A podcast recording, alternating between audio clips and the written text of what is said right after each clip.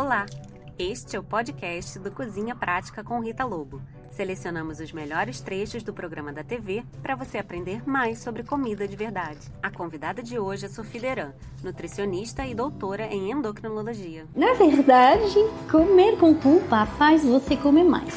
Isso foi mostrado pela ciência e uma das razões é que você geralmente vai comer com culpa porque é um alimento que você acha que você não deveria comer. Quando você vai comer, você vai entrar no já que. Já que estou quebrando a, a, a minha regra, vou fazer uma despedida. E a despedida é porque, na verdade, você não sabe quando você vai se autorizar de novo. Vem cá, você tá sempre fazendo dieta? Se esforça, fecha a boca, malha e não consegue emagrecer? Ou você cortou o glúten, a lactose e já até perdeu uns quilinhos? Ai, não vai me dizer que depois de uns meses ganhou tudo de novo. Ah, você quer comer direitinho, mas morre de fome. É, para quem vive de dieta, a cozinha é um lugar super estressante. Não pode isso, não pode aquilo. É, fora o tempo que se perde negociando com a consciência para poder comer uma fatia de bolo. Em nome do peso ou da saúde, muita gente acaba restringindo tanto o cardápio no dia a dia que o prazer de comer vai ficando para segundo, terceiro, quarto, quinto plano. Mas será que isso também não faz mal para a saúde? A nossa convidada de hoje diz que faz. Para a nutricionista Sophie Derran, doutora em endocrinologia, manter uma dieta restritiva é tão ruim que até engorda. Sophie juntou nutrição e neurociência para criar uma dieta do prazer. Segundo ela, esse é o melhor jeito de cuidar da saúde e ainda manter o peso. Quer dizer que comer com culpa engorda.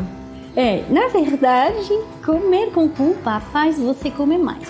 Isso foi mostrado pela ciência. E uma das razões é que você geralmente vai comer com culpa porque é um alimento que você acha que você não deveria comer. Quando você vai comer, você vai entrar no já que já que estou quebrando a, a, a, minha regra, vou fazer uma despedida. E a despedida é porque, na verdade, você não sabe quando você vai se autorizar de novo. Uhum. Porque, na verdade, se você se autoriza um alimento pensando, ah, eu posso comer amanhã se quiser, não vai ter esse já que. Você não vai comer o bolo inteiro. Provavelmente a digestão é diferente quando você tem culpa, porque você tem muito estresse dentro do intestino. Uhum e o intestino é considerado o nosso segundo cérebro. Se uh, tem muita, muita culpa, provavelmente a digestão vai ser diferente do que quando é relaxado, zen. Você diz que dietas restritivas não funcionam. Quando você restringe muito forte, quando você passa fome ou no intuito de emagrecer, né? uhum. uh, uma das adaptações do cérebro é que a expressão de gene do apetite aumenta, quer dizer, você aumenta seu apetite. Quer dizer, a fórmula fechar a boca e malhar. Os dois aumentam o apetite. É. Então, coloca você numa situação complicada. No começo, você vai emagrecer, claro, porque assusta o corpo, que não está recebendo o suficiente, mas ele vai, se, ele vai se adaptando. E foi mostrado que não somente o apetite aumenta durante essas dietas restritivas, mas fica maior, mesmo depois de voltar a comer normal. E pode desenvolver uh, obsessão por alimentos, porque o, o, cérebro faz questão de você não esquecer mais de comer. Essa é contra radicalismos, né? Eu sou contra radicalismo por um, uma razão que eu estou trabalhando anos com o transtorno alimentar. Uhum. Eu vejo os danos que podem uh, acontecer quando começa a entrar nessas neuras e dificuldades com alimentos, especialmente nos no nossos jovens que um, desenvolve uma relação tão doente com a comida que acaba tirando a saúde dela, porque comer é o melhor prazer da vida. E o que é que funciona? Se chega uma pessoa com de verdade, eu não estou falando perder dois quilinhos que todas as mulheres sim, querem, sim. mas uma pessoa com problema que realmente precisa emagrecer. Diminuindo o apetite do paciente. Uhum. Mas isso é fácil? Não.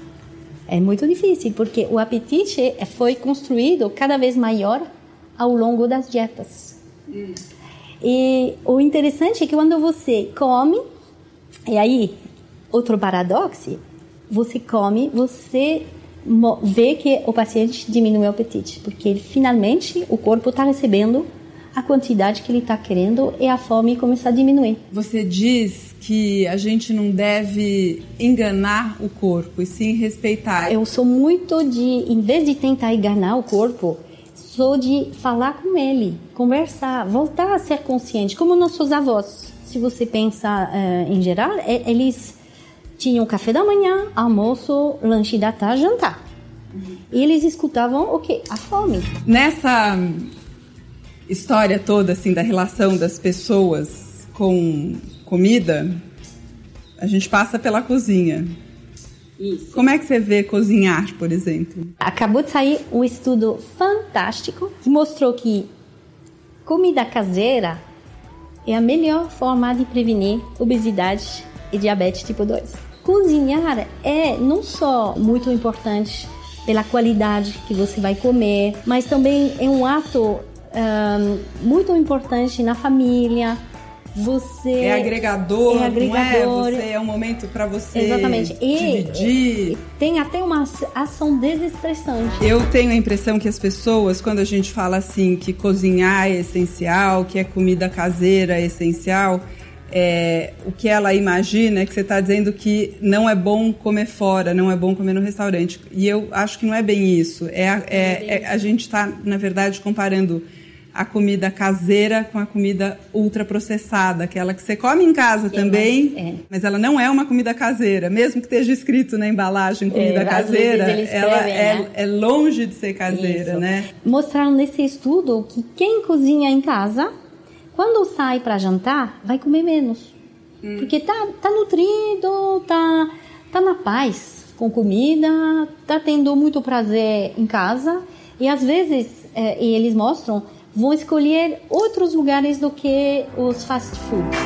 Sofia, aqui a gente falou é, da, né, da obesidade, né, das, das, das questões, digamos assim, macro. Mas é aquela pessoa que tá infeliz, coitada, com é, aqueles com dois quilinhos é, a mais, chegou no verão, agora no começo do ano, é, quer tá emagrecer. emagrecer. E aí? O caminho mais tranquilo e sustentável e voltar a ter uma consciência alimentar, quer dizer, respeitar fome e saciedade, cozinhar, é, comer alimentos mais in natura, mais verdadeiros, menos processados, uhum. voltar a ter uma rotina, é, mas também dormir bem, fazer atividade física sem muito estresse, muitos fatores que interferem dentro do bem-estar. Magreza não é sinal de saúde. Magreza não é sinal de saúde. A definição da saúde é um bem-estar físico, mental e social. E tem muitas pessoas que entram na dieta, é, é tão difícil é, é, de manter que no começo é eufórico, tô perdendo peso, tô só seguindo as regras, tá tudo bem, mas ah, tem um momento que tá cada vez mais difícil seguir. Uhum. E aí tá tão difícil que preferi não sair uhum. com os amigos porque ah, eu vou colocar o pé na jaca. E isso não é ganho de saúde. Na verdade, a sua saúde piora.